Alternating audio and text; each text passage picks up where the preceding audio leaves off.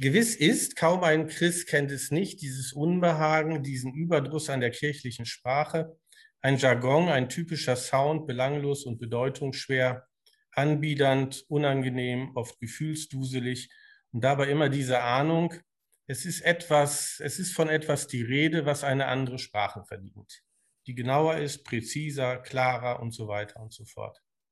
Und viele Nichtglaubenden kennen den Effekt, sie hören den Sound und machen die Ohren zu. Hier lohnt es sich nicht weiter zuzuhören. Ich freue mich jetzt sehr, dass Jan Feddersen und Philipp Gester, die beiden Autoren, hier im digitalen Raum sind, der uns verbindet hier jetzt, die wir hier gleich das Buch vorstellen und Sie, die an Ihren Bildschirmen sind, und zwar weit weg verbunden sind. Also wir haben Gäste aus Alba Julia, aus Mailand, aus Wien, aus Nürnberg, aus Potsdam und was weiß ich woher. Und freue mich sehr, dass Sie alle Interesse haben an diesem wichtigen, sehr wichtigen Thema, dem sich Jan Feddersen und Philipp Gessler angenommen haben. Sie haben beide täglich mit Sprache zu tun. Sie sind beide Journalisten. Der eine eher aus einem katholischen Hintergrund und der andere aus einem säkularen, freundlich protestantischen Hintergrund, will ich vielleicht sagen. Jan Feddersen Sie hören schon, Jan Feddersen, er muss aus Norddeutschland kommen, 1957 geboren, ist Redakteur bei der Tageszeitung Die Taz. Da haben auch beide mal zusammengearbeitet, seit der Zeit kennen sie sich.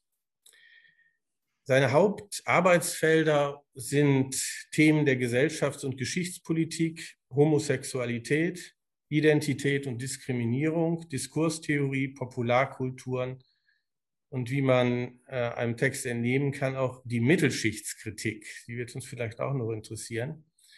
In den späten 70er Jahren war er angezogen, vielleicht fasziniert von den evangelischen Kirchentagen und da ist er dann häufig hingegangen und das werden wir auch nachher in der Besprechung des Buches hören. Philipp Gessler ist 1967 geboren, also zehn Jahre jünger als Jan Feddersen. Ist schon mal vielleicht auch eine Frage, ob das noch für die Wahrnehmung der kirchlichen Sprache einen Unterschied macht. Ich bin 1963 geboren, also bin mitten dazwischen. Er war auch viele Jahre Redakteur bei der Taz und dann bei Deutschlandfunk Kultur. Seit 2017 ist er Redakteur von Zeitzeichen. Er hat mittlere und neue Geschichte studiert, Theologie und Journalismus er war in Brasilien und Russland länger und was mich besonders freut, weil es an meine Heimat äh, mich erinnert, er wurde auch ausgebildet an der Henry Nannen Journalistenschule und er ist Autor zahlreicher Bücher. Also ich freue mich wirklich sehr, dass Sie beide hier sind und wir dieses Buch vorstellen, denn beide wagen sich mit diesem Buch auf ein Feld, zu deren Überblicksbeschreibung es bisher kaum Literatur gibt. Das muss man einfach sagen. Also da wagt sich, obwohl das Feld so wichtig ist, in dieser Überblicksweise und auch mit so starken Thesen eigentlich niemand rein. Es gibt speziellere Teilstudien. Natürlich gibt es Fachliteratur über Kirchenlied und Homiletik und die Predigt und die Gebetssprache zu Literatur und Theologie. Aber warum die Kirche dieses Problem hat, dass sie in einen Jargon verfällt, also an diese Frage wagt sich eigentlich in dieser Allgemeinheit und dann auch mit dem Anspruch zu sagen, woher das möglicherweise kommt. Seit wann reden wir eigentlich so? Haben wir eigentlich immer schon so geredet oder warum reden wir gerade heute so in diesem Jargon und woher kommt das? Darüber haben Sie eigentlich, äh, sind Sie eigentlich die Ersten, die das in dieser Überblicksweise machen. Und ja, wie steht es also um die kirchliche Sprache, die Sprache der Kirchen? Stimmt es, dass sie weithin eine Sprache ist, die sich, das wäre jetzt meine Formulierung, die es sich zu leicht macht mit den Geheimnissen des Glaubens und zwar erkennbar in einen Jargon verfällt?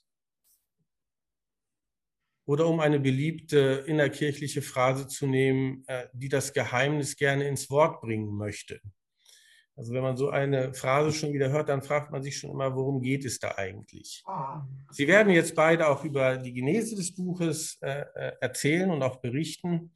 Sie gehen da mit dem Sinn für die vielen Facetten dran und haben in Interviews mit 16 ausgewählten Fachleuten sich äh, zusätzliche Kompetenz eingeholt. Auch das macht das Buch sehr lesenswert. Lieber Philipp Gesser, lieber Jan Feddersen, Sie haben die Bühne, die nur aus ein paar digitalen Pixeln besteht, aber Sie werden sie zu nutzen wissen. Herzlich willkommen. Ja, vielen Dank, Herr Hake, für die Einladung. Ähm, es freut uns äh, sehr, dass wir reden konnten. Wir hatten, als wir das Buch geschrieben hatten, hatten wir tatsächlich auch etwas gehofft, dass wir äh, damit bei den evangelischen und katholischen Akademien vielleicht mal äh, landen könnten, um das vorzustellen, weil wir dachten, das wäre schon der richtige Ort, um ähm, das Buch vorzustellen. Ähm, wir wollen gern mal anfangen mit einer kleinen ähm, Wortesammlung. Unser Buch ja, wir müssen erst mal ein bisschen was zur Genese erzählen, Philipp. Auch von meiner Seite guten Abend. Ähm, wir haben äh, viel äh, über das Buchprojekt gesprochen. Ich kann mich also gefühlt, waren das irgendwie 300 Jahre, also in, in denen wir da viel rumgegrübelt haben. Aber ausschlaggebend war ein Kirchentag in, Stutt in, in Dresden. Da hörten wir einen Vortrag, der nur so prall gefüllt war also mit dieser neuen Kirchensprache. Wir, wir, hörten diese Kirchensprache wesentlich prägnanter in protestantischen, also evangelischen Kontexten, äh, aber wir kennen sie natürlich auch aus katholischen, also aus ihren Kontexten. Und meine persönliche, ja, was verspricht man sich eigentlich von so einer Autorschaft, davon abgesehen, dass Philipp Gessler und ich miteinander ähm, beherztest befreundet sind, ähm, ist, ähm, ist es bei mir so gewesen, dass ich dachte, es könnte so Abende wie heute geben. Also man trifft leider nur unter Corona-digitalen Umständen, man trifft andere Leute und hört andere Stimmen. Das ist eigentlich meine größte freundliche Fantasie zu dem, was ich äh, verstehe unter aus der eigenen Bubble rausgehen. Also aus dem rausgehen, was so quasi mein engster Kral ist im Kollegenkreis. Und insofern ist es eine große Ehre, heute hier zu sein und ähm, ja, auf Corona-artige Art und Weise Sie zu treffen. Mögen wir ins Gespräch kommen. Ähm, wir, haben das, äh, wir haben in unserem Buch ein Glossar mit äh, vielen Ausdrücken, die wir für typisch halten. Und das Glossar ist äh, relativ umfangreich mit, glaube ich, ungefähr äh, 200 Begriffen. Und ähm, wir würden gerne mal anfangen, das hatte ich eben gesagt, mit dem Buchstaben A, weil das ähm, wird dann klarer, was wir meinen, glauben wir. Also wir beginnen mit dem Buchstaben A. Wir müssen die Menschen dort abholen, wo sie stehen. Niemand darf abgewiesen werden. Es geht um ein achtsames und gerechtes Handeln. Das hat Frau Söderblom damals gesagt auf dem Kirchentag, auf dem wir die Idee hatten. Wir müssen lernen, uns und andere zu akzeptieren. Es ist nötig, und uns als Menschen anzuerkennen. Ich fühle mich angenommen. Das kann ein Anfang sein. Das ist eine Anfeindung für mich. Oder das ist eine Anfrage an uns. Das Evangelium als Angebot begreifen. Ein doppeltes, doppeltes A, Abbau der Angst. Es ist mir ein Anliegen. Er will uns annehmen in all unseren Schwächen. Er will uns zum Menschsein anstiften. Wir müssen Antworten suchen oder Antworten geben. Es wird viel Aufbruch sein. Es ist uns aufgetragen. Gottes heilende Aufmerksamkeit. Eine Begegnung auf, ganz wichtig, Augenhöhe. Jesus war, jetzt ein bisschen traditioneller, Jesus war mit den Ausgegrenzten. Ich muss mich selbst, in Klammern in meinen eigenen Schwächen, aushalten. Ja, und jetzt so ein bisschen um die Ecke gedacht, man darf der eigenen Schuld nicht ausweichen. Und das vielleicht wichtigste Wort neben Achtsamkeit. Authentisch. authentisch. Wir müssen authentisch sein. Unsere These ist, die Kirche ist in einer Krise und das liegt auch an ihrer Sprache. Und Herr Hake hat es ja schon angedeutet. Denn diese Sprache über all diese Zeiten hinweg ist doch eine ängstliche geworden und vielleicht fällt sie gerade deswegen auf diese alten Muster zurück. Woher kommt diese Angst, haben wir uns gefragt und denken, sie ist grundsätzlich und vielgestaltig. Die wohl wesentliche Angst resultiert aus dem Bewusstsein einer bröckelnden Institution anzugehören.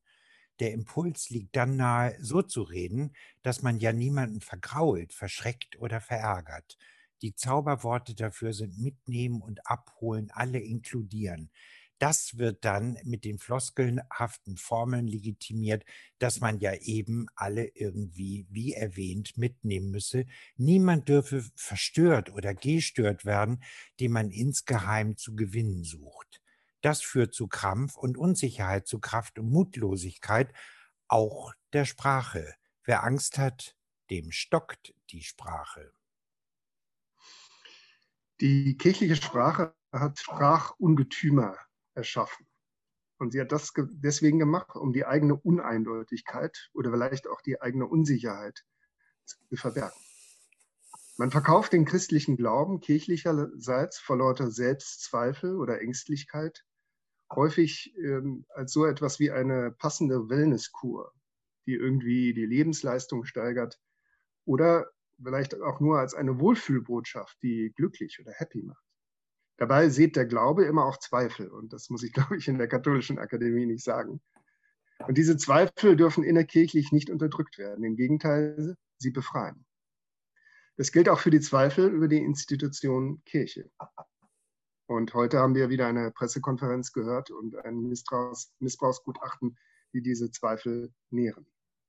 Zweifel an der Kirche sind dennoch insgesamt nicht schädlich, sondern der Weg, den die Kirche als Semper Reformanda, als immer wieder sich äh, verändernde und erneuernde Institution nötig hat.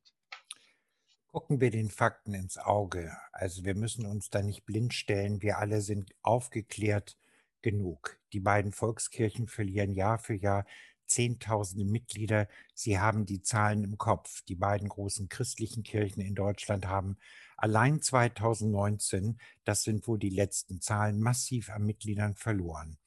Insgesamt traten mehr als eine halbe Million Katholiken und Protestanten aus den Glaubensgemeinschaften aus, so viele wie nie zuvor und deutlich mehr als in den davor vorangegangenen Jahren.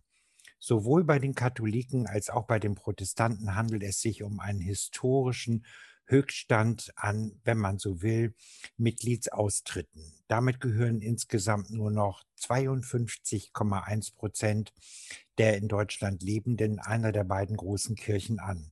Eine Studie von Freiburger Finanzwissenschaftlern kam im vorigen Jahr zu dem Ergebnis, äh, Sie kennen sie, dass sich der Anteil der Kirchenmitglieder bis 2016 halbieren könnte, ebenso, nun ja, darüber muss man auch reden, ebenso die Summe der Kirchensteuereinnahmen.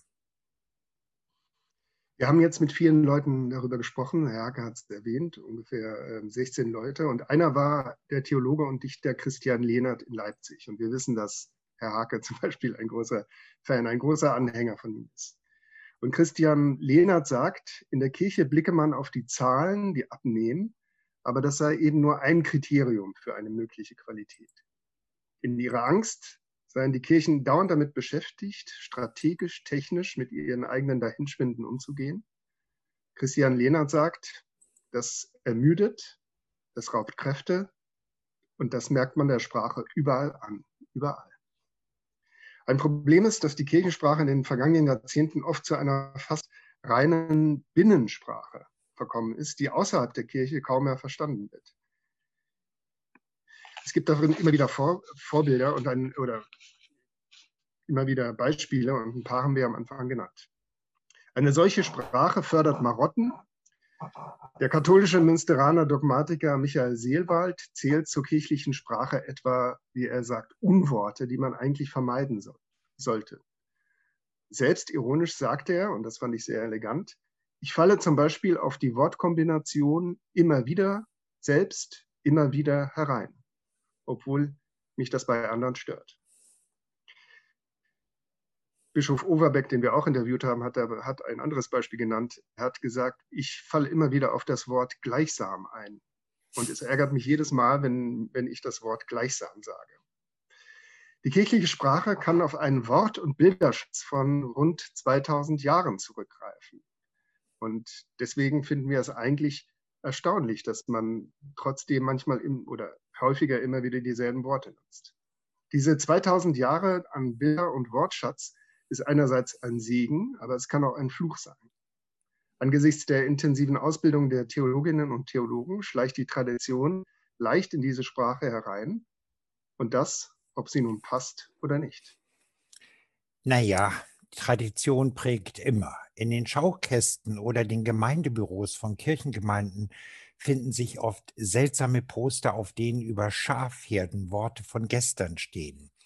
Es ist verführerisch, verführerisch, sich einer alten Sprache unter alten Bilder zu bedienen, ohne überhaupt darüber nachzudenken, ob sie überhaupt heute noch verstanden werden.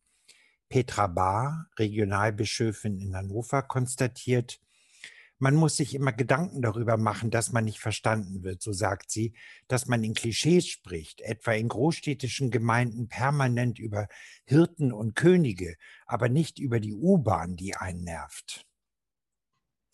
Manche Pfarrerinnen und Pfarrer räumen ein, dass sie bei Predigten leicht in den Kirchenzaun hineinrutschen, wenn sie zu wenig vorbereitet waren oder nicht hart genug mit dem Text, den sie auslegen sollen oder wollen, gerungen haben. Aber wenn die Kirchensprache selbst in der Predigt abschreckt, für manche gar nun ja lächerlich wirkt, wird es schwer, das Evangelium zu verkünden. Die Kirche wird so ihrem Auftrag nicht gerecht. Hinzu kommt, die kirchliche Sprache neigt zu Fremdwörtern, sie neigt zu theologischen Fachausdrücken oder emotional aufgeladenen Wörtern, die oft sozialpädagogisch angehaucht sind. Wir haben uns gefragt, woher das kommt. Eine Erklärung, die wir gefunden haben, spätestens seit den 70er Jahren des 20. Jahrhunderts wurde überall in der bundesdeutschen Gesellschaft versucht, möglichst vieles auf ein gewisses Verständnisniveau zu bringen. Es war ein Zeichen der Liberalisierung und der Modernisierung der Gesellschaft. Damit einherging aber auch in den Kirchen eine Pädagogisierung des Diskurses. Der Glauben an die Pädagogik und die Gestaltbarkeit der Gesellschaft war groß. Typisch, typisch ist, dass man in der evangelischen Kirche etwa ab Anfang der 60er Jahre keine Kundgebungen mehr ließ, sondern Denkschriften. Rainer Anselm, Professor für systematische Theologie und Ethik an der Universität München, schildert diese Entwicklung so.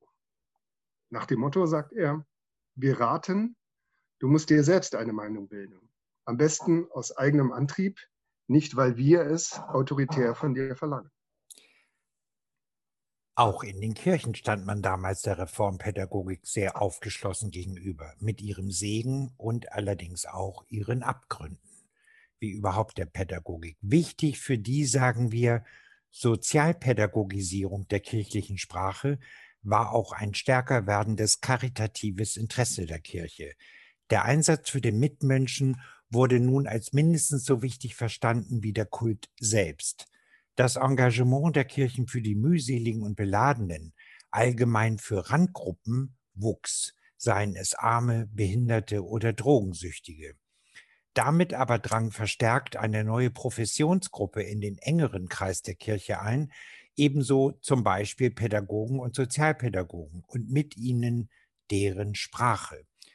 So wurde die kirchliche Sprache schleichend pädagogisiert oder sozialpädagogisiert, bis diese Sprachfärbung in ihr so mächtig wurde, dass sie sogar zu einem Distinktionsmerkmal, also zu einem Unterscheidungskriterium äh, Kriterium zu allen anderen gesellschaftlichen Systemen wurde, zu einer Eigensprache gerann.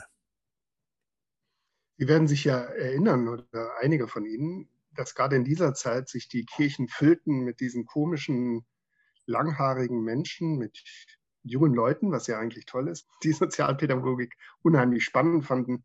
In den 70er Jahren gab es in kurzer Zeit, diese Zahl fanden wir erstaunlich, ein Viertel mehr Mitarbeiter der Kirche im pädagogischen Bereich.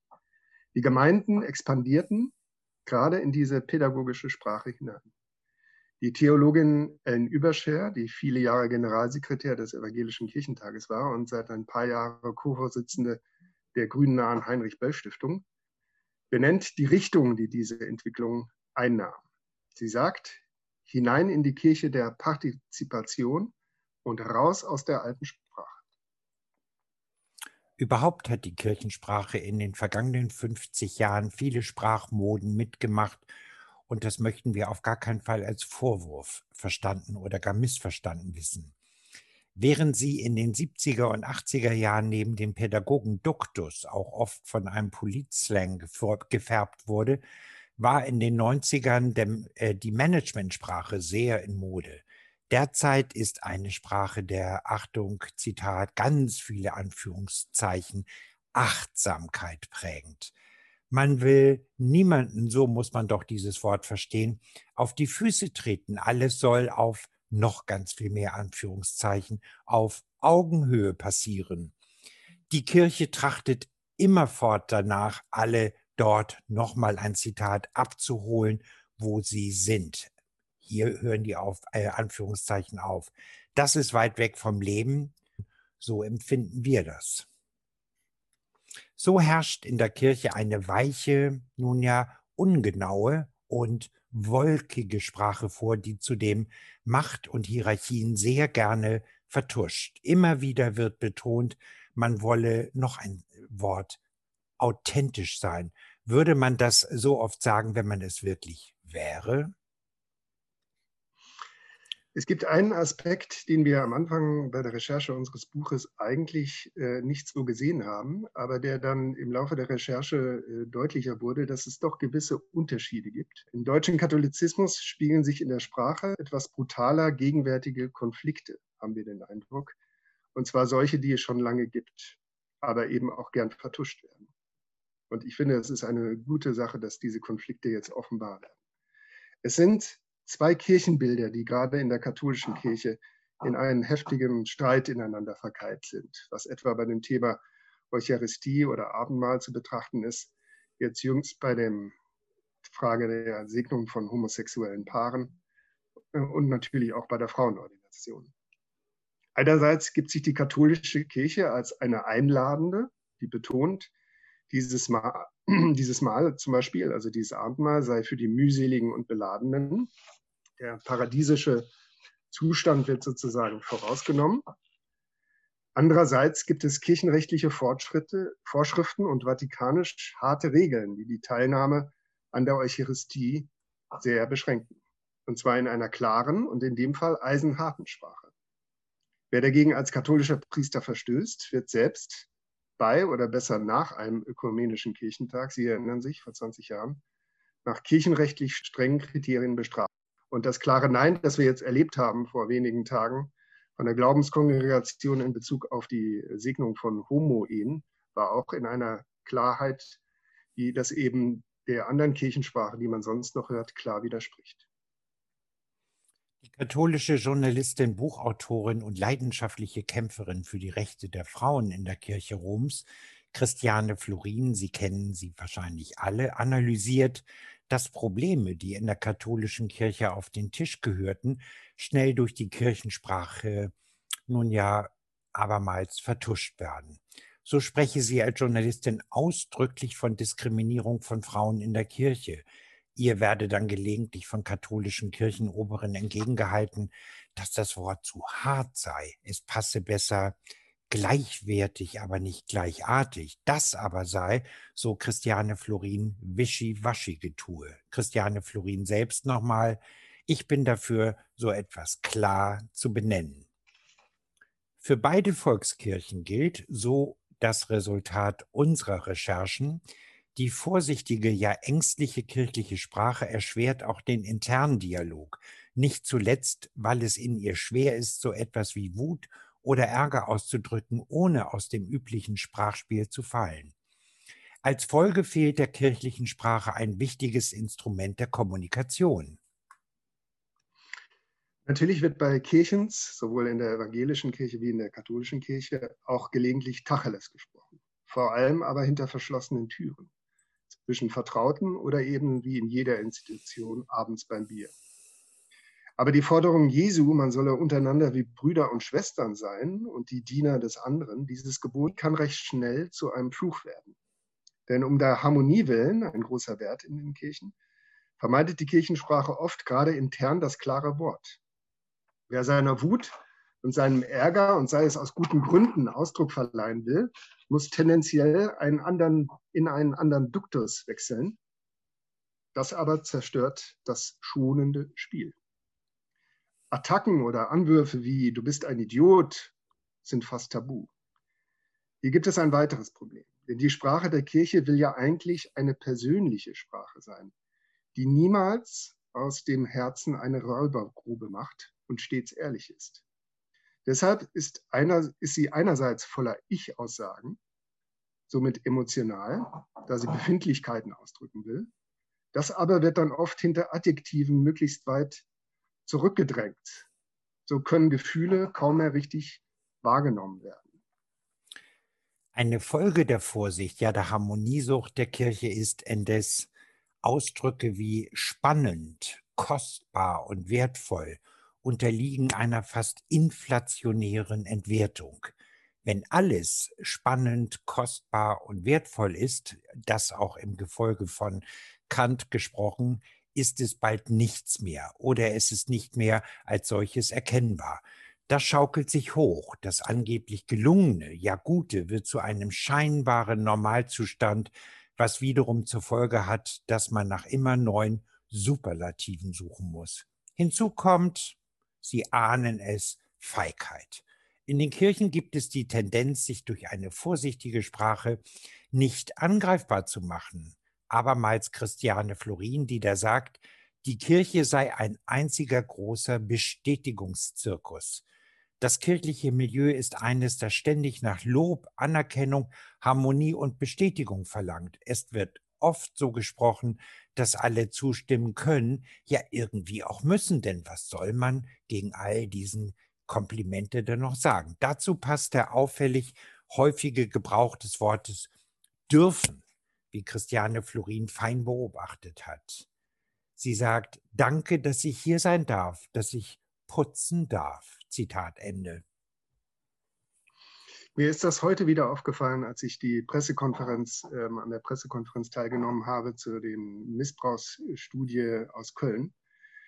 Ähm, da kam natürlich der Erzbischof ähm, Hiese aus Hamburg vor und er hatte im Herbst 2020 in Christ und Welt gesagt, äh, dass er es gut fand, jetzt zitiere ich, in den Gesprächen über diese Missbrauchsfälle damals im Generalvikariat in Köln, Zitat, lief es am Ende in ein Miteinander, sagt er, und dafür bin ich dankbar. Das heißt, es war eigentlich ein radikaler Angriff auf Wölki und Meissner, aber er hat es gekleidet in einer Kirchensprache, dass es eben ein Miteinander war und dass er dafür dankbar ist. Eine typische Vertuschung eigentlich eines knallharten Vorwurfs.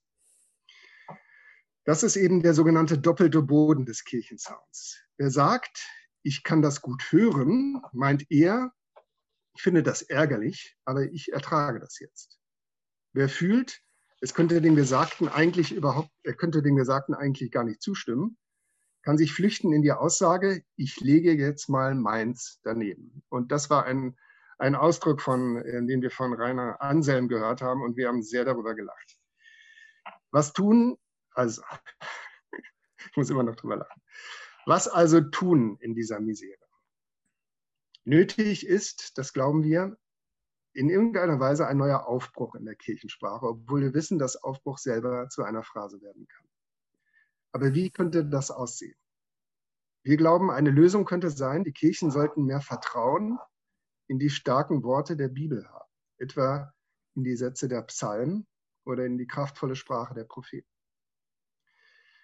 Auch wenn diese Sprache etwas veraltet scheint, so hat sie doch so viel Energie und so viel Stärke, dass sie immer noch verstanden werden kann, auch wenn man nicht wirklich alles versteht.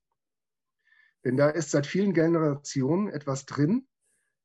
Und wir glauben, selbst junge Leute werden heute noch still, wenn diese alte Sprache zu hören ist. Denn sie ist getränkt von uraltem Glauben, von existenzieller Not und von tiefem Erleben. Vielleicht könnte auch mehr, immerhin eine Möglichkeit, auch mehr Poesie helfen. Die poetische und die religiöse Sprache sind sich ähnlich. Sie könnten sich gegenseitig befruchten. Denn beide nähern sich tastend dem Unsagbaren. Und was könnte es sprachlich Besseres geben? Die Kirche muss jedenfalls keineswegs dem neuesten Sprachslang hinterherhecheln, etwa der Jugendsprache. Man darf Menschen, so finden wir, niemals unterfordern. Die Botschaft Jesu von der Liebe Gottes und selbst eine scheinbar alte Sprache wirken immer, wenn sie von Herzen kommen.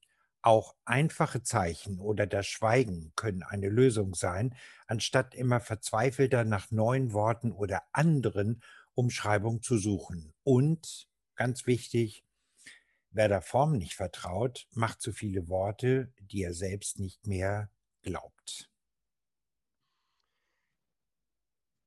Diese Empfehlung, die wir geben in Sachen Poesie und vielleicht auch der Form sollte man vielleicht etwas einschränken, weil wir sind da zum Teil schon angegriffen worden. Es geht natürlich um gute Poesie und es geht um die schöne Form.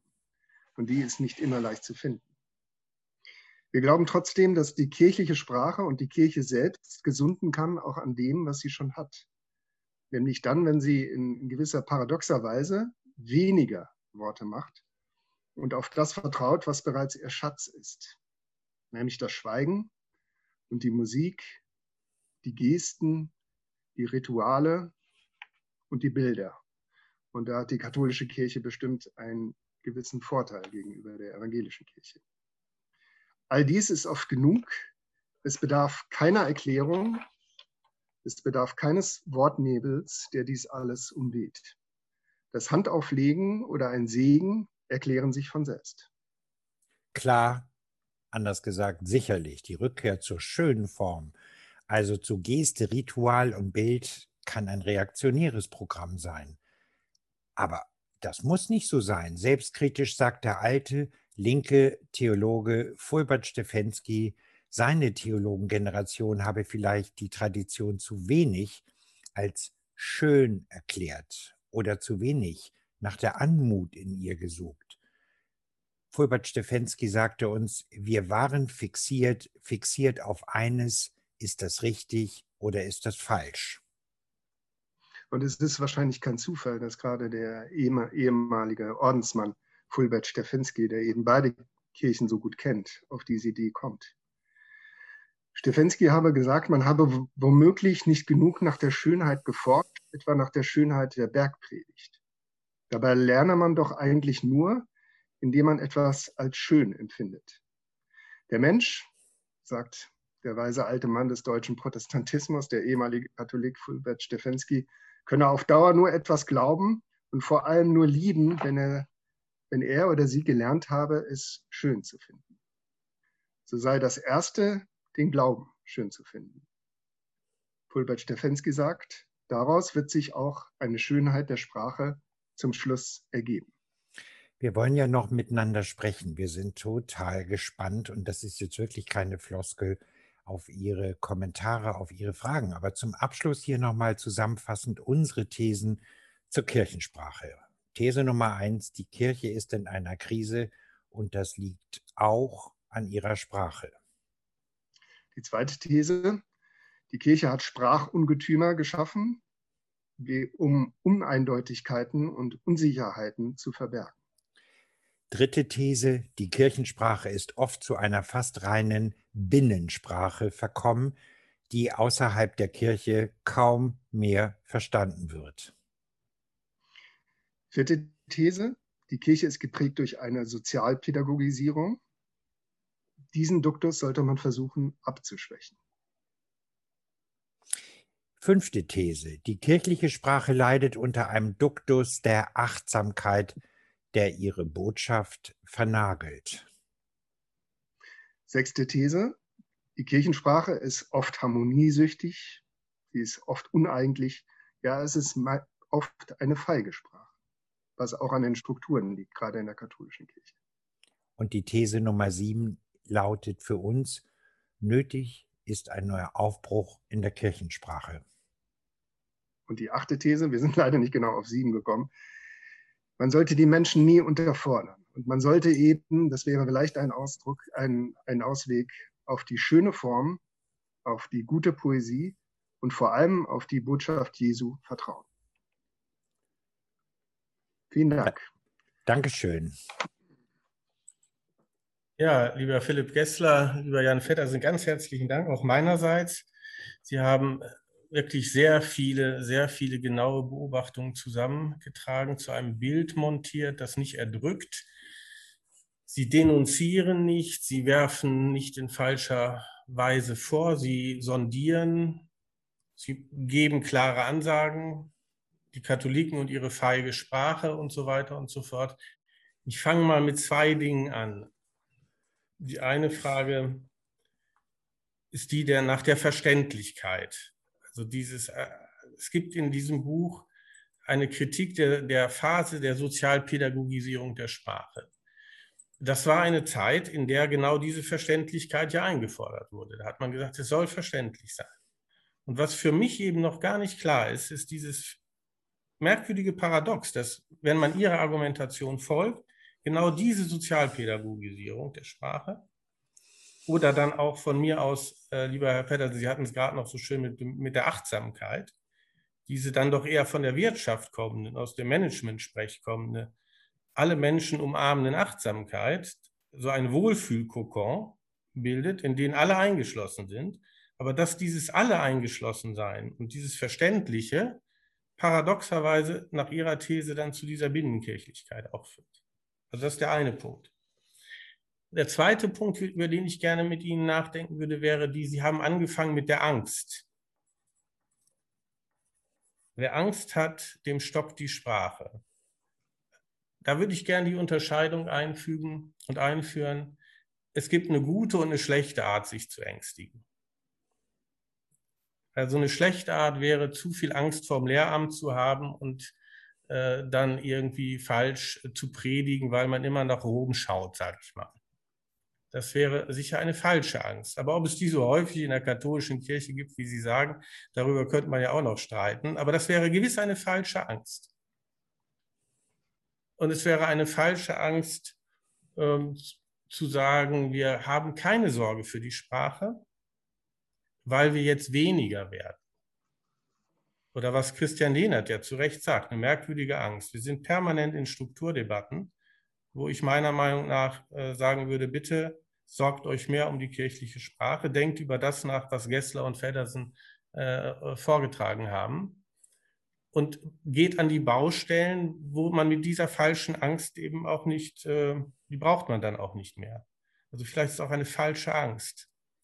Aber es gibt eben auch eine gute Angst. Nehmen wir, nehmen wir sprachgeschichtlich Martin Luther. Wie um Gottes Willen finde ich einen gnädigen Gott? Und wenn es ein sprachliches und religiöses Genie gab, zumindest für die deutsche Tradition, dann war es an dem Punkt Martin Luther. Und wenn bei Angst die Sprache stockt, äh, das habe ich ja auch Ihrem Buch entnommen, und da bin ich ganz sozusagen mit Ihnen einer Meinung. Also wir sind zu eloquent. Also uns, uns darf auch auf der Kanzel, sage ich mal, oder in der Verkündigung oder in der Lehre die, die Sprache nicht stocken. Warum eigentlich nicht? Aus, aus der Angst möglicherweise, ich bewältige eine theologische oder eine religiöse oder eine fromme Frage. Ich denke schon, da tut es der Sprache gut, wenn äh, die Sprache stockt. Da wird sie eben klarer und da wird sie auch härter, da wird sie auch emotionaler. Und ähm, ja, also mit der Eloquenz. Und ich mache jetzt gleich nochmal eine weitere steile These, die Philipp Gessler und ich nicht verabredet haben.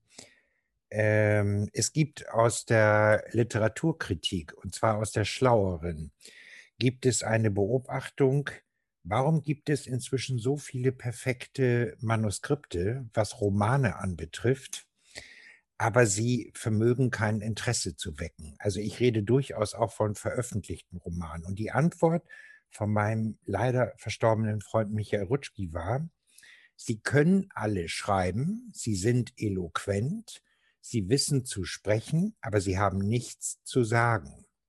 Das ist das eine Phänomen. Das kann ich erstmal nur zur Kenntnis nehmen. Ich glaube, und jetzt, äh, und Sie haben jetzt gesagt, vorhin, äh, Herr Hake, haben Sie auch noch Achtsamkeit aus der Managementsprache das haben wir tatsächlich versucht zu recherchieren. Also wo tauchten eigentlich äh, bestimmte Worte? Also es gibt ja zum Beispiel auch das absolut modische Topwort Resilienz. Äh, das hieß früher einfach nur mal Robustheit. Ähm, also man könnte das, ich weiß, dass es da Unterschiede gibt, aber Resilienz ist inzwischen in jedem Management-Ratgeber eine wichtige Disziplin. Aber wir konnten das nicht klären. Kommt es aus der Werbung? Kommt das aus der gehobenen Harvard- ähm, gestählten Betriebswirtschaft oder kommt das aus der Sozialpädagogik? Man könnte sagen, unsere Gesellschaften, unsere modernen Gesellschaften sind so ineinander verwoben mit einem Subsystem, dass ähm, Sprache also kaum noch äh, zu einer Quelle hin ähm, als Geburtsort zurückgeführt werden kann. Aber Achtsamkeit ist doch vielleicht auch was Gutes. Also man kann es jetzt nicht abtun und sagen, hm, ich, äh, mir fällt da ein, dass, ähm, dass eigentlich mein Lieblingskredo, ähm, also wie komme ich eigentlich moralisch über die Runden? Also habe ich das erste Mal in meinem Leben vom äh, verstorbenen äh, Bundeskanzler Helmut Schmidt gehört, der sagte, mit Anstand und Benimm. Also was übrigens der große Trierer Pop-Philosoph Gildehorn mal also zu einem Poplied verarbeitet hat. Anstand und Benimm und er dankte in dem Lied seinen Eltern. Mehr muss man nicht sagen. Worauf ich hinaus will, ist, vielleicht am Ende des Tages kommt es überhaupt nicht auf die Präzision des Sprachlichen an. Also glaubende Gläubige merken an der Performance eines Priesters, eines Pfarrers, ob sie ihm in der evangelischen Kirche auch ihr Glauben schenken können, ob da sowas wie ein Vertrauen gewachsen ist oder erst wachsen kann. Und bei anderen schaltet man ab und redeten sie noch so klug.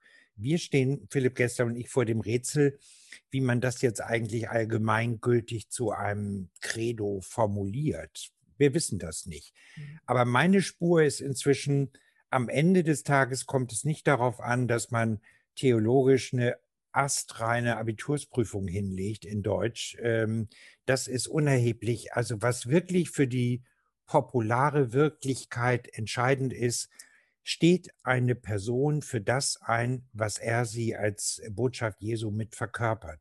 So, und das kann man nicht lernen. Also das kann man übrigens genauso wenig lernen wie ähm, kann jemand auf der Bühne stehen und äh, also ein junges Mädchen fragte sich das, da war sie zwölf und heute kennen wir sie unter dem Namen Madonna und ähm, das sind auch Begabungen, das sind Spirits, das ist kaum trainierbar und ich behaupte, es ist eben auch nicht mit Sprache in einer Person zu verhüllen, dass eine priesterliche oder pfarrerliche Person möglicherweise kaum geeignet ist, diese Botschaft glaubwürdig in unserem Sinne in die Welt zu tragen.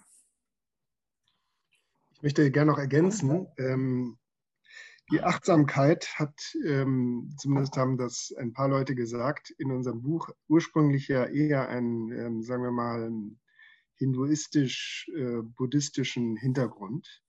Ähm, es ist ganz typisch, dass die äh, Managersprache das gerne übernommen hat, ähm, dieses Modewort, um eben eigentlich den brutalen ähm, Management- und betriebswirtschaftlichen Alltag irgendwie zu vertuschen. Und deswegen ist diese Achtsamkeit, ich glaube ja mittlerweile, dass die Achtsamkeit als Wort oder als Schlagwort schon äh, ihre größte Zeit schon hinter sich gelassen hat. Aber deswegen ist die Achtsamkeit eben immer so ein bisschen mit diesem Hauch von Verlogenheit verbunden, weil sie eben in falschen äh, Zusammenhängen zu oft genannt wurde. Was jetzt äh, die Sozialpädagogik, Sozialpädagogisierung angeht, es ist wie bei jedem äh, Duktus, der eben aus, vor allem aus einer bestimmten äh, Zeit geboren ist, vielleicht aus guten Gründen damals, ähm, ist sie eben auch ähm, mit diesem Zeitgeist, der damals ähm, herrschte, eben auch lang ähm, immer dazu geeignet, veraltet zu werden. Das ist ein Problem. Das ähm, war bei der Managementsprache ja auch, das haben wir genannt, oder diese, dieser linke Duktus oder jetzt, was wir ähm, jetzt neu erleben, ähm, zum Beispiel die, der identitätspolitische Duktus. Auch der wird irgendwann mal äh, völlig veraltet sein und man wird sich wundern, was ähm, in der heutigen Zeit ähm, an Texten fabriziert werden, auch, auch in den Kirchen. Die Frage, ob Angst immer falsch ist, ja, Christian Lehnert hat äh, das mit dem Stottern äh, wunderbar gesagt. Äh, wenn einem das Herz eben über, übergeht, dann kann man durchaus, durchaus auch auf der Kanzel stottern. Das ist äh, kein Problem. Und er hat dieses wunderbare Beispiel, ich glaube, es ist sogar in seinem Buch ähm, ähm, ich weiß nicht mehr, wie es heißt, eines seiner Buche über Paulus hat er das auch beschrieben. Paulus, der alte Stotterer, der im Grunde durch das Stottern dann die richtigen Worte findet.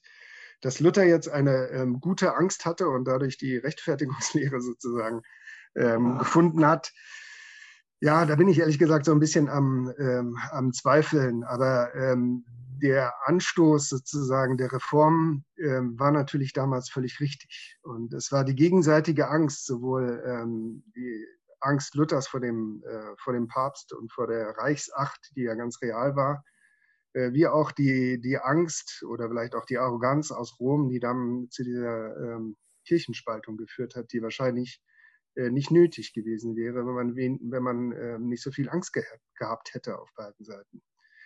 Also Angst ist, glaube ich, wirklich in den seltensten Fällen ähm, ein guter Ratgeber und auch der Kirche, würde ich sagen, nicht.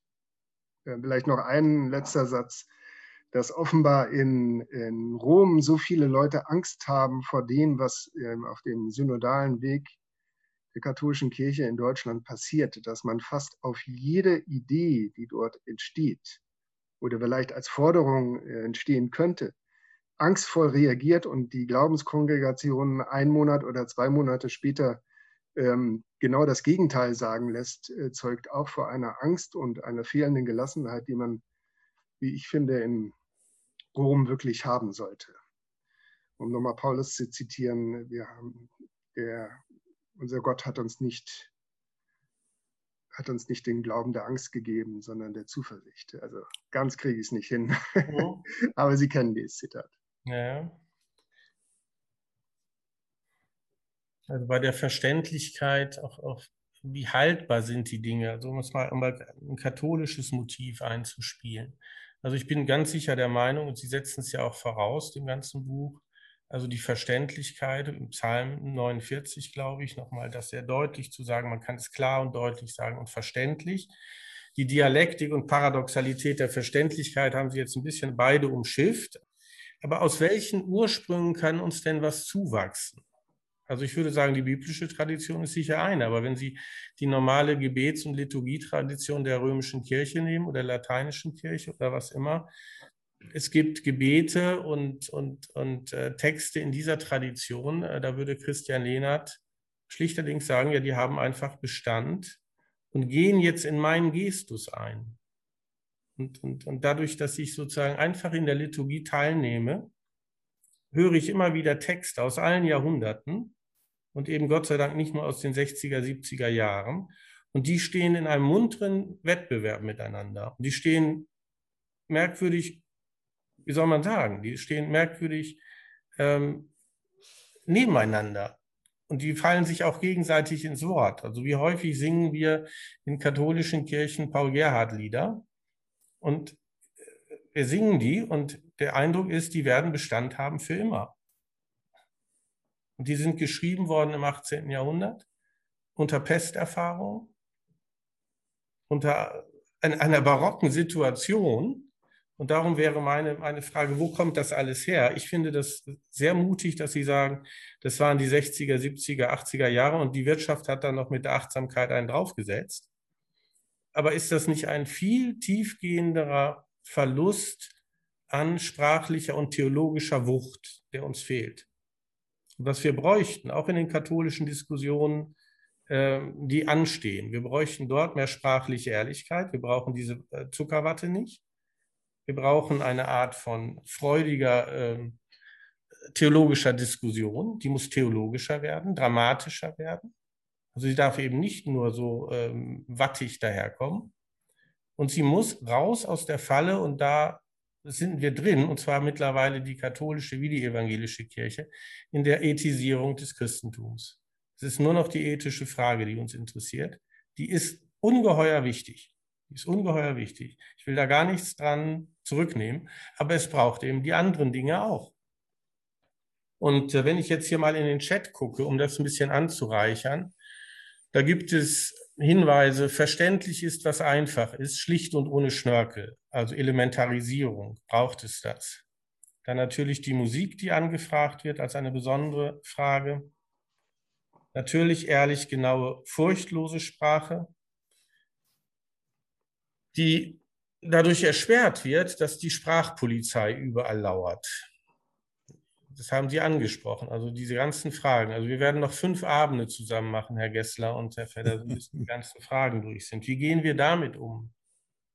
Also welche Art? Wir, wir schreiben übrigens, Jan Feddersen und ich, wir schreiben ein, ein neuen Buch über Identitätspolitik. Ja. Und da wird es auch nochmal sehr um die Sprache gehen. Ja. Und der Arbeitstitel lautet Tribunalismus. Ja, wunderbar. Also das sind die Themen, die wir auch theologisch angehen müssen. Wie steht das um unsere Identität? Ich will nochmal zur Verstehbarkeit gerne eine Anmerkung machen. Ach, das haben Sie ja, Herr Hacke, das freundlich erwähnt, dass ich aus einer fundamental protestantischen Atmosphäre in Hamburg komme, aber ansonsten säkular orientiert bin. Aber ich bin äh, nicht antikirchlich, ich äh, bin aber mit unserem säkularen Verständnis des gesellschaftlichen und auch Staatsverständnisses sehr einverstanden. Aber ähm, zur Verständlichkeit ist, ähm, ich will mich da in Ihre katholischen Diskurse auch gar nicht weiter einmischen, aber mich stört Lateinisches nicht. Mich, äh, mich äh, stört auch, mich hat nie gestört, dass ich irgendwas im Ritus nicht verstehe und mich langsam rantaste. Ich bin ähm, eigentlich eher immer willig gewesen und das war in meiner Biografie ein großes Plus des katholischen, der katholischen Kirche, diese Sinnessattheit, dieses Angebot an, man könnte fast sagen, Ganzheitlichkeit. Das ist jetzt ein schlimmes Wort. Ich ja, weiß, ich weiß, ich weiß, ich weiß. Aber ähm, ein Freund von mir aus Hamburg hat sich mal beschwert in der U-Bahn, als er mich besuchte, äh, die vielen Sprachen, also zumal in Kreuzberg und Neukölln. Ähm, er verstünde ja nichts und die sollen alle Deutsch reden. Und dann habe ich dann gesagt, das ist nun ungefähr meine allerletzte Sorge. Ich genieße das einfach einem freundlichen und manchmal nicht freundlichen Stimmengewirr zu lauschen, ohne dass ich ernsthaft irgendwas verstünde und kann einfach mich auf das einlassen, was die Aura genannt werden könnte. Das äh, stört mich alles gar nicht. Zweiter Punkt. Ich glaube, was ein Teil der Krise auch äh, oder was, was die Krise mitmarkiert, ist ein äh, gigantischer Siegeszug des Christlichen in der Bundesrepublik, was sich aber nicht mehr amtskirchlich ausdrückt. In den klassischen christlichen Kategorien denken eigentlich nach wie vor so gut wie alle. Sie sind bloß nicht mehr amtskirchlich eingeschrieben. Und das hat nicht nur pekuniäre Gründe, Steu Kirchensteuer sparen, sondern man mag eigentlich diese, viele sagen auch jetzt wie, in, äh, wie bei den ganzen Missbrauchsgeschichten, man mag diese Institutionenhaftigkeit nicht. Aber ansonsten ist doch alles wahnsinnig in der Bundesrepublik katholisiert als auch evangelisiert. Alle funktionieren eigentlich im Alltags, in den Alltagsfantasien natürlich mit den, äh, mit den äh, Traditionen des Christlichen seit mehreren Jahrhunderten. Das ginge ja auch gar nicht anders. Das ist ja, alles andere wäre ja, also Freud hätte jetzt in einem anderen Kontext gesagt, auf jedem Menschen liegt der Alp der ganzen Menschheit, also um das jetzt nochmal grob zu paraphrasieren, wir schleppen alles mit und also auch das Christliche, ob nun säkular oder nicht. Und das gehört mit dazu, dass plötzlich Kirche, beide großen Amtskirchen haben nicht mehr diese Allmacht wie noch vor 150 Jahren. Und aus meiner Perspektive, da kann ich nur sagen, Gott sei es gepriesen. Also da ist ja nun auch viel Missbrauch mitgetrieben worden. Und jetzt ist aber der Rückkehr quasi so, dass so die Staustufe schwappte zurück. Alle denken und fühlen in quasi diesen Traditionen, man könnte sie fast als mitteleuropäisch bezeichnen. Es gibt ja kein Land um uns herum, ähm, also von Polen abgesehen, aber da steht noch, stehen noch ganz andere Erosionen bevor.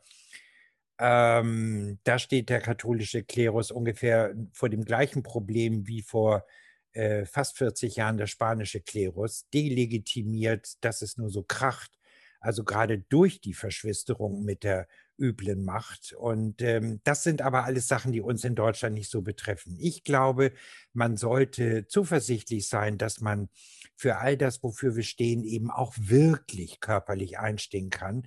Nur möge es bitte nicht so vernutzt sich anhören. Ja, aber das glaube ich, das ist jetzt mal jenseits von allen Fragen doch der Punkt. Wenn wir über eine Sprache sprechen, die so beschaffen ist, wie Sie sie äh, beschreiben. Dass man wirklich den Eindruck hat, man sei in einen äh, Wohlfühlkokon eingesperrt, ja. der einem wirklich die Wirklichkeit vom Hals hält. Und der auch dazu führt, dass wir unsere Probleme immer nur für unsere Probleme halten und das relativ regional ist. Wir statten uns da ziemlich bekömmlichen Komfortzonen der Sprache aus. Und nehmen wir ein Beispiel aus Ihrem Buch, das Sie nicht genannt haben, wo ich völlig zustimme. Die Frage der mangelnden Dramatisierung der Theologie. Gott und das Böse zum Beispiel werden bei uns in beiden theologischen Traditionen, katholisch wie evangelisch, eigentlich mehrheitlich auseinandergehalten. Und es gab jetzt vor ein paar Monaten von Bingener in der FAZ um die Frage auch der Sprache der evangelischen Kirche ging es darum. Ging es, hat er doch nochmal daran erinnert, ob man diese Dinge nicht noch etwas intensiver aufeinander beziehen sollte, damit eine Redramatisierung stattfindet, die es nicht gibt. In den Büchern von Ihnen und auch von, von Flügge ist ja die Sehnsucht spürbar mal wieder von der Kanzel eine Umkehrpredigt zu hören. Ja? Genau. Das ist mal mit die, und zwar Umkehrpredigt in alle Richtungen. Umkehr für die katholische Kirche. Umkehr für jeden Einzelnen von uns. Wir sind ja auch da, wir sind ja auch Gegenstand dieser Sprache. Da ist ja förmlich eine Sehnsucht spürbar, dass man diese, diese, diese Wattebäuschen, die wir um uns gebaut haben, dass die mal verschwinden. Und die nicht sozialstaatlich durch Caritas und Diakonie staatlich äh, organisiert äh, geregelt sind.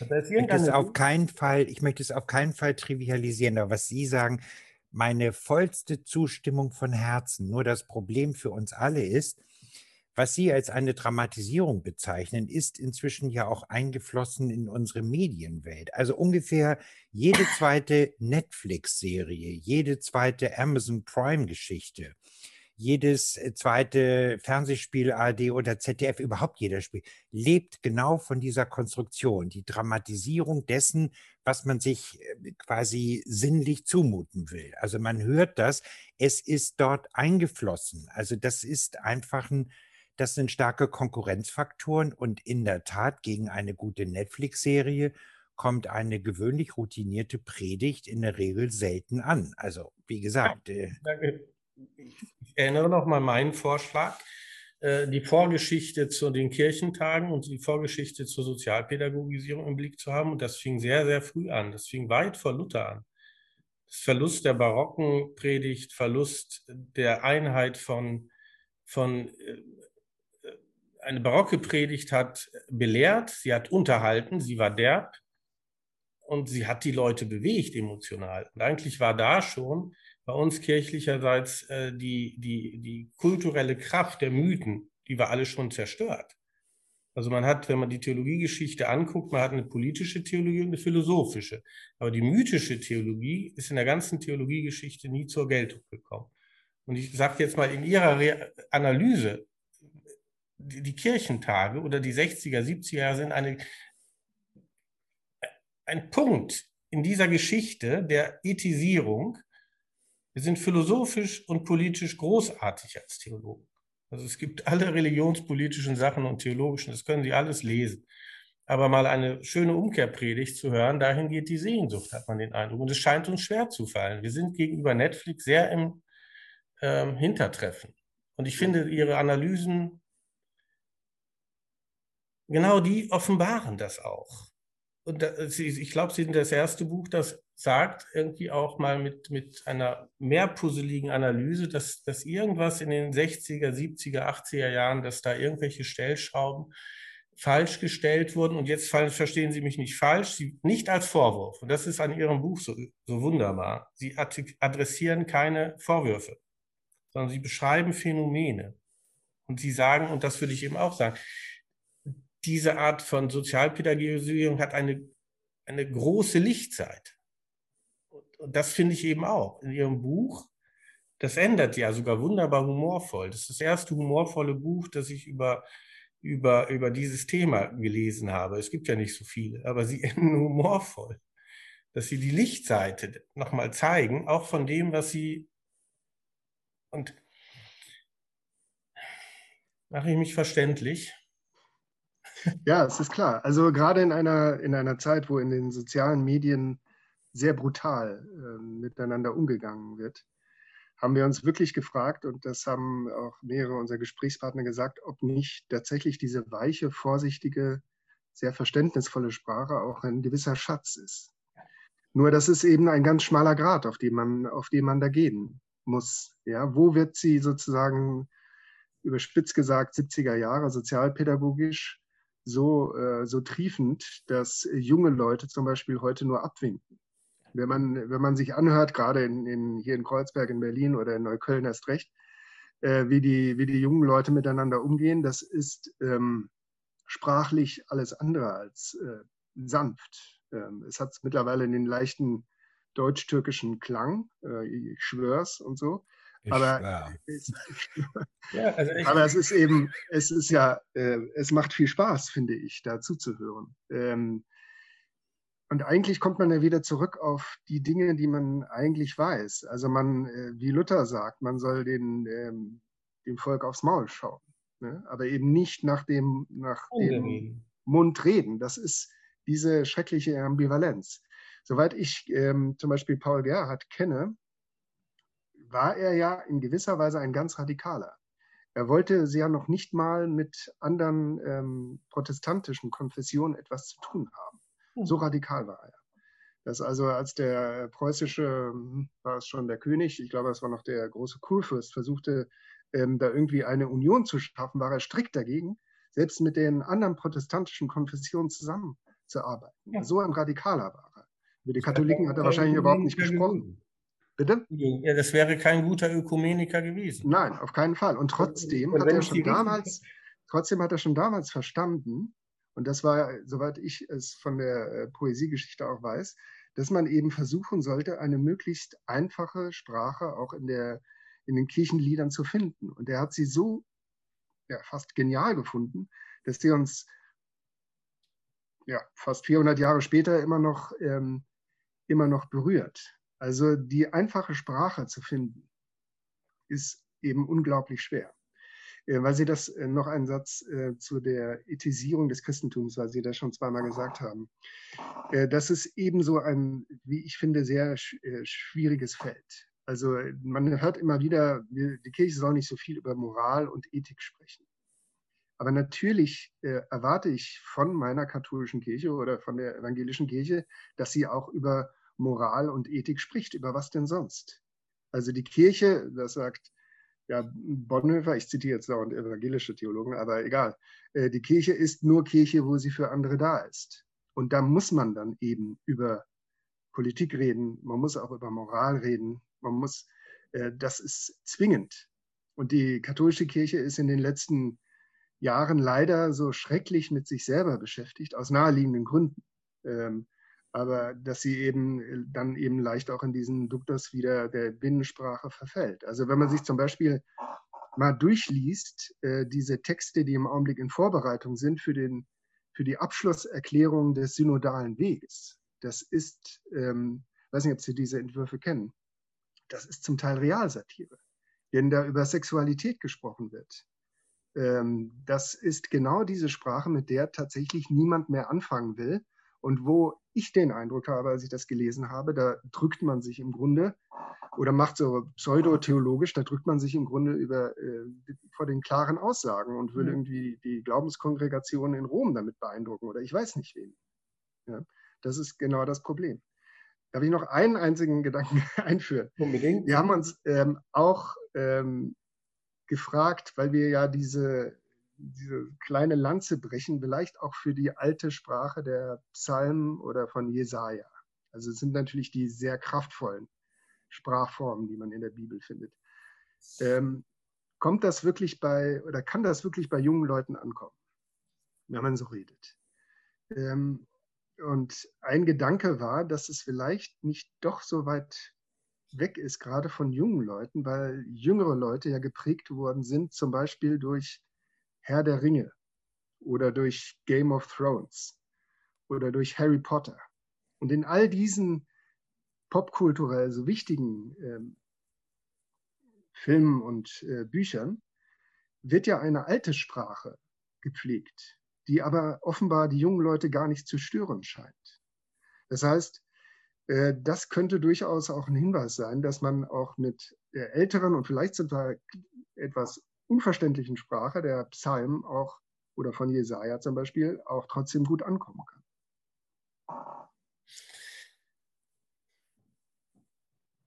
Ich bin mir da nicht so sicher, aber gut. Ja, die Frage ist, also ich nach meiner Wahrnehmung wäre die Frage, wie, wie, wie komme ich wieder in diese alte Sprache hinein zum Beispiel? Also wie ist das überhaupt steuerungsfähig? Also wenn ich eingangs gesagt habe oder in der Mitte irgendwann gesagt habe, wir haben diese, diese dramatischen Erzählungsfähigkeiten, die, die, die am Anfang sicher da war, auch in, in, in der Zeit der Psalmen und später, dass die Theologie irgendwann nur noch philosophisch sein wollte oder politisch sich also nicht mehr an den größten Mythen orientiert hat. Alles Poetische wurde irgendwie schon am Anfang weggedrückt. Alles Weisheitliche. Jetzt ist die Frage, und natürlich das ist ja bei Ihrem Buch auch so, also äh, ohne dem Christian Lehner zu nahe zu treten, da wird es auch gemerkt haben, man kann am Ende eines Kapitels nicht mit der Poesie am Ende rauskommen, wenn man sie am Anfang schon verloren hat. Also jetzt nochmal nach Geschichten zu suchen, und sagen Star Wars oder was auch immer oder Herr der Ringe und damit wieder dann die Jugend zu gewinnen. Also das braucht sehr viel hermeneutische Zurückhaltung, denn das sollen die dann schon selber machen. Ich könnte das nicht. Nach so viel Verlustgeschichte. Ich kann vielleicht meine eigene Lektüregeschichte erzählen. Aber wie ich jetzt sozusagen nur sage, ja gut, da gibt es eine Geschichte oder ein Narrativ, das Problem ist da. Also mit der, mit der Sprache des synodalen Weges und dieser Papiere ich kenne diese, die Sie meinen, nicht. Ich kenne andere, aber ich kenne auch andere kirchliche Dokumente. Mit der Sprache werden wir keinen von diesen Jugendlichen je gewinnen. Ganz schlimm. Die Frage, ist, ja, die Frage also ist, ob Sie auch die Zielgruppe sind. Sie sind sie nicht. Ja, also das sind einfach äh, Konsenstexte. Die sind in der Politik im Übrigen genauso langweilig. Und äh, damit gewinnen Sie da auch niemanden. Aber wenn wir nicht mehr Anschaulichkeit und äh, erzählende Kraft in die Theologie hineinbringen. Und, und, und da wird, wird, wird die biblische Sprache daran teilhaben. Ich als Katholik würde immer sagen, die Liturgie wird auch daran teilhaben, weil die Liturgie ein unendliches Meer an Bezügen bietet, aus allen Jahrhunderten, an Bildmaterial, das in einer Balance of Power, sage ich mal, auch eine Predigt davor beschützt, äh, zu viel Bedeutung zu haben. Also als Katholik kann ich mit einer schlechten Predigt einigermaßen leben. Aber ich habe in meinem Leben auch schon sehr schöne Predigten gehört und die waren in der Regel immer sehr zweifelnd, zögernd, entschieden, tapfer. Ich würde gerne auf eine Frage antworten von Maria Deckwitz. Was halten ja, genau, Sie ich habe hier so viel. Machen Sie das mal, Herr Vetter. Ja, ich ähm, bin das, äh, weil mich das, das gerade so erbost hat, dieser ganze blöde Übersetzerinnenstreit. Ähm, ich, ähm, also so, dass bei Hoffmann und Kampe jetzt das deutsche, die deutsche Übersetzung rauskommt, durch äh, übersetzt von drei Leuten. Also das ist ungefähr so, als ob man sich einen 60-zeiligen Text durch vier Kollegen teilt. Also das ist mindestens handwerklich albern.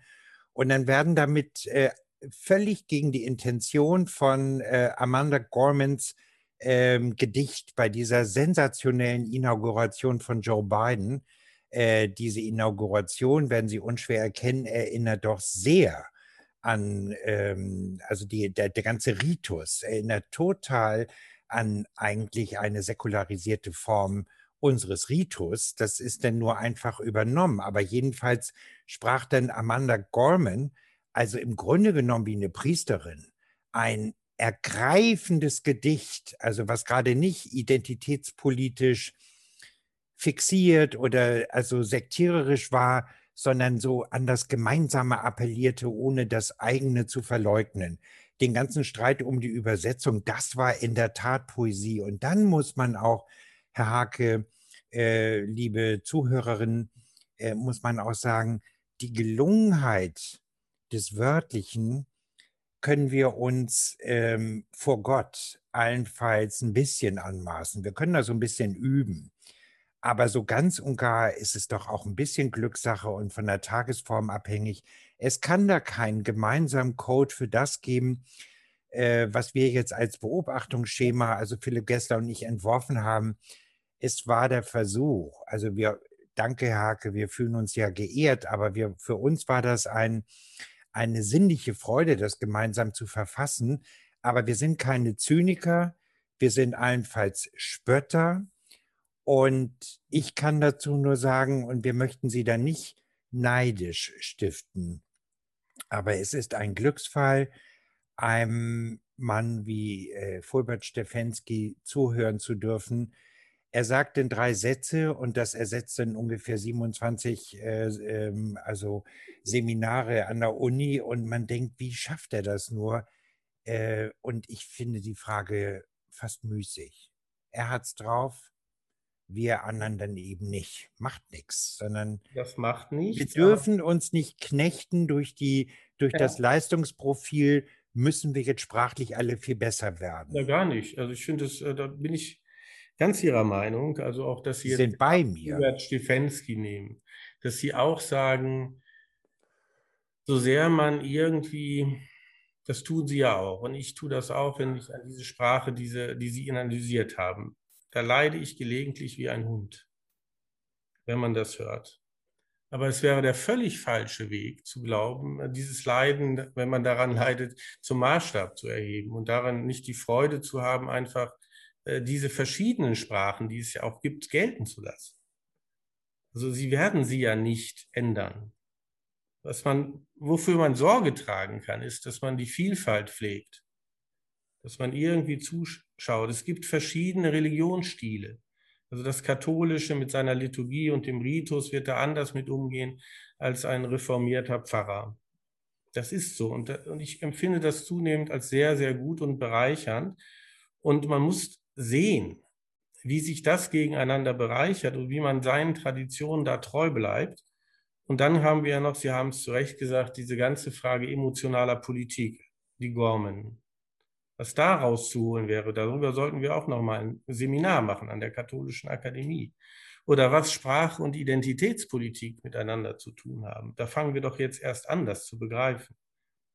ich habe gerade im Chat gelesen, dass, es, dass, dass man jetzt nur noch Pfarrpersonen sagen soll. Also das, das überschreitet also die Linie zum Albernen. Also das, ähm, das finde ich alles viel zu sprachpolizeilich. Und ich nehme an, dass äh, Philipp Gessler das ähnlich sieht, Fahrpersonen. Ähm, die Gefahr ist bei der, wir haben die ganze Zeit von Sozialpädagogisierung gesprochen. Das ist ja nur ein wesentlicher Aspekt. Der andere ist, durch die neuen Sprachformen droht noch eine viel größere Gefahr. Ich nenne es jetzt mal das Woke Deutsch. Das ist ja aus, kommt ja aus den USA das bedeutet noch eine viel stärkere Anfechtung für das, was wir eigentlich sprachlich zu Ruhm wiederbringen wollten, nämlich die woke Sprache, also die jetzt so wichtig ist, da kann man über Einzelheiten reden, aber ist eine entkörperlichende Sprache. Sie ist antierotisch, sie ist antipoetisch und sie ist faktisch gegen all das, wofür wir als Christen und Christinnen einzustehen haben, nämlich uns als ganze Wesen wahrzunehmen und zu sein. Also das nehme ich jetzt mal als Schlusswort. Ich habe ein ganz fürchterlich schlechtes Gewissen, dass ich von den 40 Chats hier, glaube ich, nur zwei, dreimal erwähnt habe. Sie, Herr Feddersen, haben das noch getan. Aber diese muntere Chatbeteiligung zeigt, dass dieses Thema uns wirklich am Herzen liegt, im besten Sinne des Wortes. Und Sie haben da einen Beitrag zur Etappe zu gemacht. Ich glaube, das geht weiter. Also ich lese Ihr Buch auch wie so eine Art äh, Landkarte an Auftragsbeschreibungen und an Beobachtungslinien, die man jetzt auch weiterführen muss. Also wir sollten uns da jetzt nicht äh, bei bequem äh, da jetzt einfach bei stehen zu bleiben. Und ich glaube, dass eines der ganz großen Themen der nächsten Wochen, Monate, Jahre wird sein, die Identität und die Sprache. Also das werden wir wirklich uns ganz genau anschauen müssen. Und da werden wir auch sehr viel Tacheles reden müssen. Und da werden wir sehr viel Angst haben und da werden wir sehr viele Vorbehalte haben und so weiter und so fort. Es ist die Aufgabe einer Akademie, dieser Dinge anzunehmen. Und zwar mit der richtigen und falschen Angst. Das lässt sich immer nicht so leicht unterscheiden, aber mit Leidenschaft.